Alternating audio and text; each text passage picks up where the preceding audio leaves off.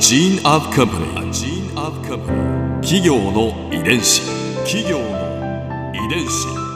全国に546万社以上あるとされる日本の企業その企業の数だけ理念があり使命があり人間ドラマがありますこの番組ではさまざまな企業のトップや社員の方にお話を伺いながら成長する企業の DNA を解明していきます企業の遺伝子ナビゲーターは私知花くららとクオン株式会社代表の武田隆さんです。武田です。よろしくお願いします。え本日は株式会社アシックス代表取締役会長 CEO 尾山基さんをお迎えしております。よろしくお願いいたします、はい、よろしくお願いいたします。今回はアシックスの成り立ちについて伺いますアシックスが昨年創業者の生誕100周年。そして今年創業70周年を迎えられるということなんですがまずその成り立ちから教えていただけますか？はい。あの本当は鬼塚さんは鬼塚っていう名前じゃなしに、坂口っていう名前で生まれはの鳥取の、えー、与野近くの、まあ、昭和の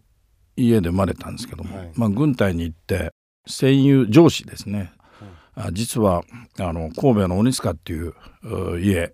でその家に養子に入ることになったと。と言ってじゃああのもし俺に何かがあったらあのお前それ頼むぞと。実際南方の方で戦死しちゃいまして。で本人は日本の大本営に勤務してたので、えー、戦友まあ上司のその約束を実現しようとして神戸に帰ってきましてで迎え入れられて、えー、姓を坂口喜八郎からあの鬼塚喜八郎となった。その後鬼塚さんは商売をされるんですか、えー、あの大正マネーなんで写真残ってますけど、はい、白黒写真でこう白っぽい、はい。スーツを着て、うん、なんと蝶ネクタイなんですよね。で神戸のあそうそう神戸の そう最後までおしゃれでしたね。あの大正マネーなので大正デモクラシーっていうのは、まあ、軍隊にいながらもあったんじゃないかと思うのと、うん、まあ、神戸はこの東京横浜に次いであの港も、えー、全世界3位ぐらいだったんでただご多分に漏れずあの商社に入ったんですけどもあの闇みたいなこといっぱいやってて、うん、その本人のこの軍隊から闇ってのは合わないんで、うん、やっぱりやめちゃったんですね。うんうん、まあ記録によるとあの3年間いたってことになってますけど、うん、でまあ悩んで、えー、県の教育委員会のあの、まあ、スポーツ関係等の方の課長に、えー、知り合いだったんでしょうね。相談したところ、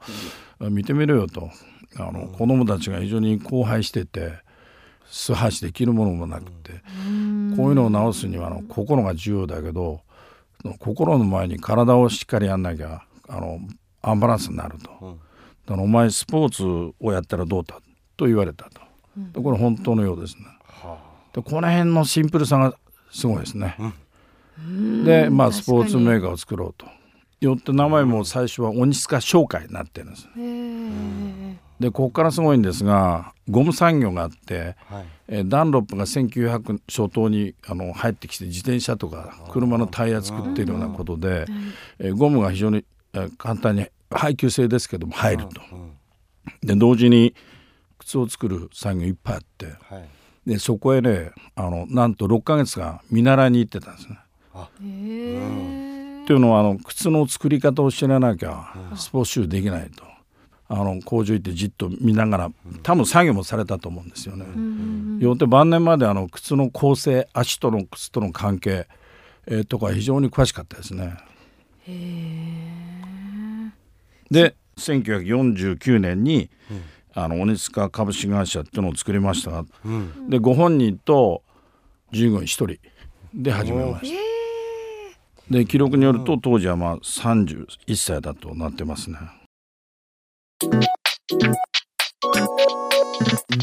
企業の遺伝子その鬼塚株式会社でまずどういったシューズをお作りになったんですか、はい、多分この教育委員会の課長さんとかあの有名な高校が結構ありまして、はい、あのそういう先生方との交流があったと思います。そこから、えー、言われたと思うんですがバスケットボールシューズが最初に作りました。あ。の当時インポートの商品しかなかったと、そういう商品が一番難しいということで作ったと。でこれは後ほど本人からも僕は聞いてたはずなんですが最初に一番難しいものを作れば、えー、その次はあの、まあ、楽だろうと。よってバレーボールマラソンとかどんどん広げていったんですがその象徴的ですよね。こうアシックスっていうとその陸上のイメージもすごく強いので、うん、そうなんです。意外です。バスケットボールだったなんて。いやあの当時ねアメリカに出てたら大変時代が変わったかもしれないです。どういうことですか？1960年に、えー、ローマオリンピックに行きました。でその後、えー、多分1か月以上かけて、うん、えー、アムステルダムとかいわゆるオリンピック開催地を回ってます。で帰ってこないでそのままアメリカ渡ってんですよね、うん、で大きな流通業のオーナーもずっとその後ねあのアメリカの流通を見に行ったように、うん、本人もアメリカマーケット見た時にあのアメリカの靴よりも絶対いいと、え。ー、自信持ったようです。でよって1960年中ぐらいにあの今のナイキの創業者のフィル・ナイトが彼はスタンフォードの大学院だったと思うんですが、うん、でアジアを訪問していい靴。彼はあのオレゴン大学の陸上部だったんでで鬼塚へ飛び入れてきたと、うん、でなんか話があったようですね。あのじゃあえー、タイガーシューズ。当時は鬼塚のタイガーシューズで今のように鬼塚タイガーって one words じゃないんですが鬼塚のタイガーシューズを代理店をやりましてワシントン州からあのシカゴあたりまでの代理店になったんです。販売代理店。すごいですね。だからその前に適切な人材を得て組織を作って、まあ、当時はまだメイドインジャパンなんですけど、うん。はい、やっていれば様子がだいぶ変わったと思いますね。晩年僕が仲介して98年ぐらいにメディアから言われて、えー、鬼塚さんとフィル・ナイトを面談してもらいましただから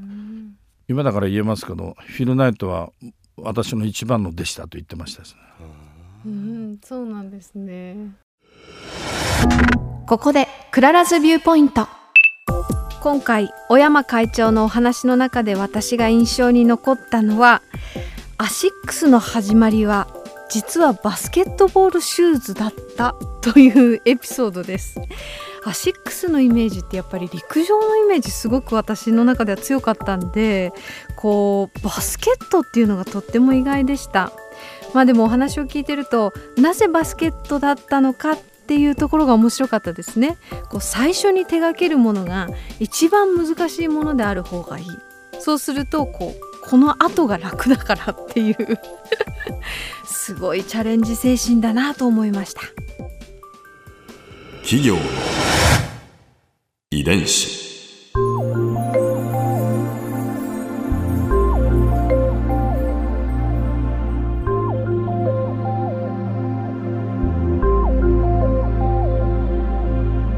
この番組はポッドキャストのほかスマートフォンタブレット向けアプリ JFN パークでも聞くことができます。お使いのアプリストアからダウンロードして企業の遺伝子のページにアクセスしてみてください。